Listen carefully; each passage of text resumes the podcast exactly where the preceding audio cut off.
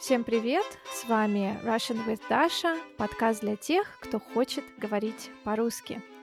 Сегодня у меня необычный выпуск, потому что я начинаю серию выпусков со своими друзьями и знакомыми, носителями русского языка и просто интересными людьми.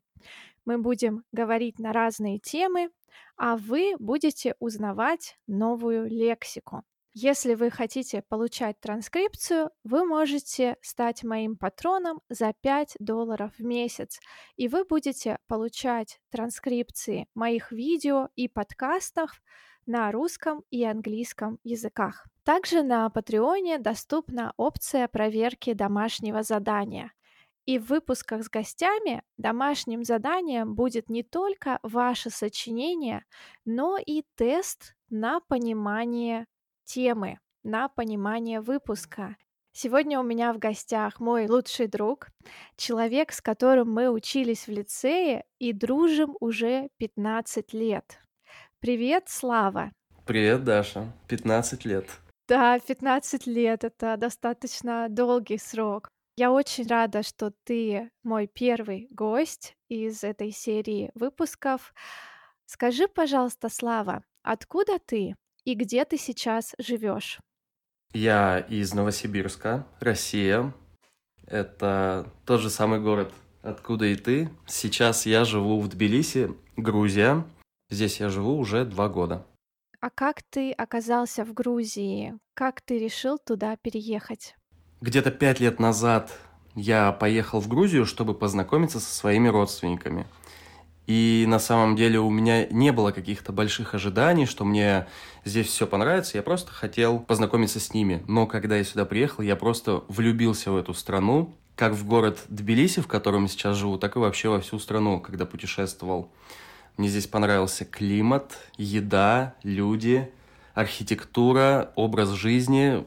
Все настолько сошлось в ту картинку мира, который, о которой я когда-то мечтал. Поэтому я начал думать, а что если мне переехать сюда жить? Так как я всегда думал, что буду жить в России, в Новосибирске, особо никогда не планировал никаких переездов. Сначала казалось это страшно, но в итоге я решил попробовать, и все получилось.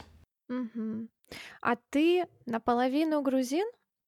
Я, напол... я говорю, что я наполовину грузин, на самом деле я на 25%, то есть на одну четверть грузин. У меня мама наполовину грузинка, наполовину русская. Хорошо. На каких языках ты говоришь и какие языки ты в своей жизни изучал? Я говорю на русском, конечно же, на английском. Сейчас я учу грузинский язык, потому что это как минимум правило хорошего тона говорить на том языке, на языке страны, в которой ты живешь. Также я изучал французский, немецкий, да вроде все. В своей жизни я пользуюсь, кроме своего родного языка, конечно же, английским языком, потому что многие здесь не говорят на русском, и поэтому легче всего перейти на английский, чтобы понять друг друга. Но когда такая простая коммуникация, вроде как в такси или в магазине, тогда я стараюсь говорить на грузинском языке, на том уровне, на котором мне это сейчас, у меня это сейчас получается.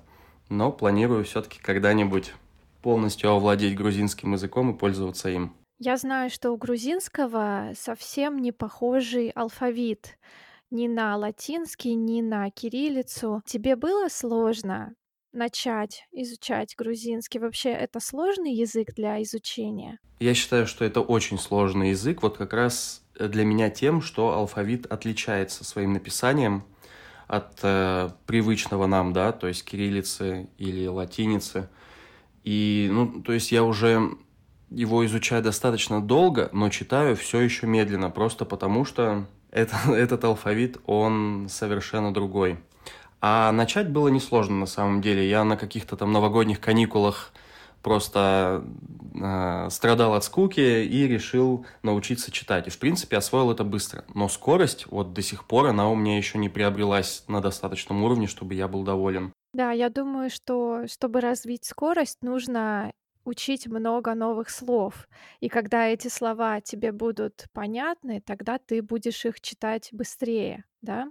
Да, и еще нужно вообще, в принципе, читать и читать. То есть все, что видишь, нужно читать, просто книги читать. Если даже ты не понимаешь, все равно нужно нарабатывать эту технику.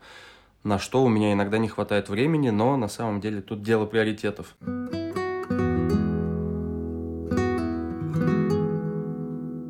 Да, Слава учился со мной в одном университете, но на другом факультете.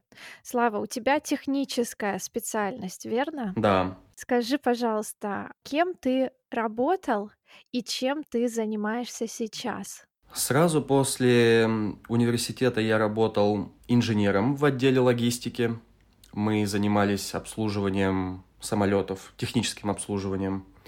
Далее я работал менеджером внешнеэкономической деятельности в компании, которая занимается поставкой медицинского хирургического оборудования для операции на глаза. После этого мое направление совершенно поменялось. Я попал в творческий проект кулинарной школы и работал там директором по развитию. Далее мы открыли доставку паназиатской еды, и по сей день я работаю в этом проекте. Сейчас моя должность э, руководитель отдела маркетинга. Да, и я несколько раз делала репосты кулинарной школы, она называется «Базилик», и я тоже вместе со Славой немного работала в этой школе. Я даже вела мастер-класс на английском языке, и это было очень классное время. Если вам интересно, я оставлю ссылку на инстаграм кулинарной школы, и вы сможете научиться готовить онлайн. То есть это онлайн-курсы. Слав, какие есть курсы сейчас? Сейчас у нас несколько кулинарных курсов. Это базовый кулинарный курс. Там собраны техники приготовления и рецепты разных кухонь мира. Потом очень актуальный курс полезной и вкусной еды, где мы учим готовить, э, собственно, блюда, которые не вредят фигуре, но в то же время остаются очень вкусными и интересными. У нас есть также грузинская кухня. Это я постарался, чтобы она у нас была. Что же у нас есть потом? Сладкий курс. Да, у нас есть сладкий курс. Это курс по основам кондитерского искусства. Курс по трем кухням мира. Мексика, Паназия и Италия. Ну и там дальше всякие маленькие курсы. А блюдо какой кухни ты любишь больше всего? Я бы сказал, что я очень люблю французскую кухню, но сам ее редко готовлю.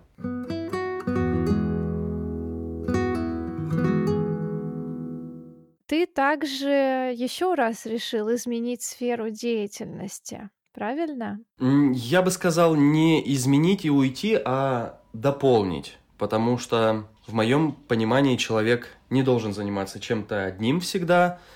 Либо это я такого склада человек, но мне захотелось научиться чему-то новому. Да, расскажи, пожалуйста, про свое новое хобби, про свой новый интерес.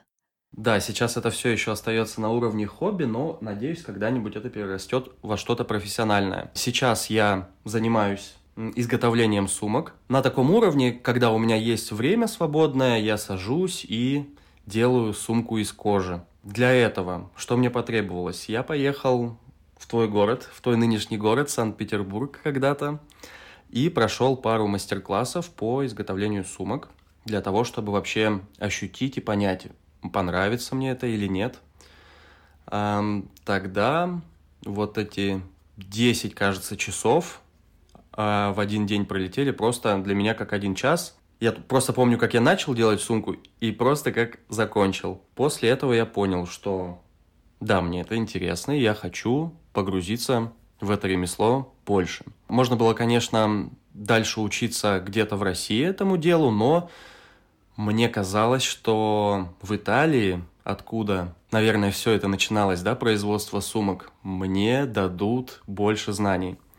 Вот, и поэтому я нашел школу во Флоренции, она достаточно знаменитая, прошел там курс подмастерья, он длился три месяца, и уехал с этими знаниями в Россию, а уже дальше в Грузию, чтобы вдохновиться и когда-нибудь открыть свой проект или бренд даже, не побоюсь этого слова, по изготовлению сумок. Это очень круто. Я надеюсь, что у тебя все получится. Я верю в тебя и жду, когда ты выпустишь свою первую коллекцию. Так что забронируй, пожалуйста, одну сумку для меня. Да, я сам очень жду и надеюсь, в этом году это уже все реализуется. Если вам интересно следить за творческим путем Славы, Инстаграм будет в описании. Подписывайтесь на его профиль и тоже сможете в будущем заказать какое-нибудь изделие.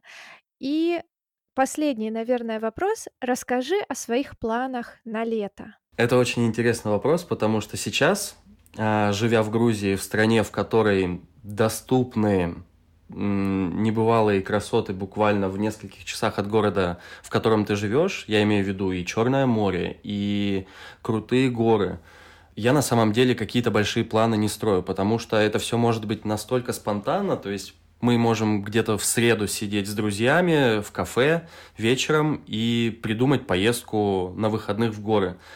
И поэтому я больших планов не строю. Но из ближайшего это поездка в Батуми на Черное море. Я еду туда в воскресенье и пробуду там где-то 5 дней. Там будет просто такой пляжный отдых, чисто расслабиться и ни о чем не думать.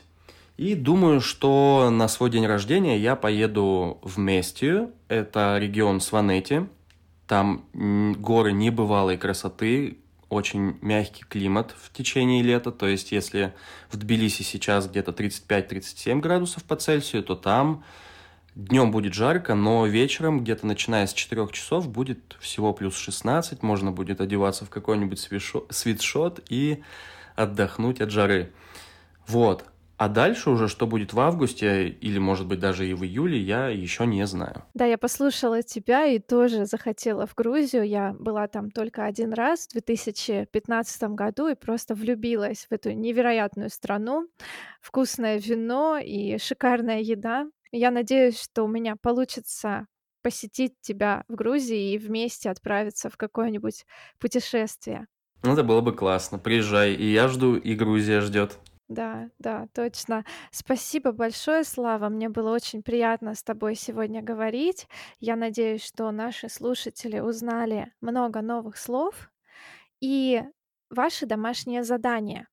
Расскажите о хобби, об увлечении, которое вы можете делать, не замечая ход времени. То есть вы садитесь за это дело, за это увлечение, и время бежит так, что вы просто растворяетесь в процессе и ничего не замечаете. Опцию проверки домашнего задания вы можете подключить на Patreon, ссылка в описании.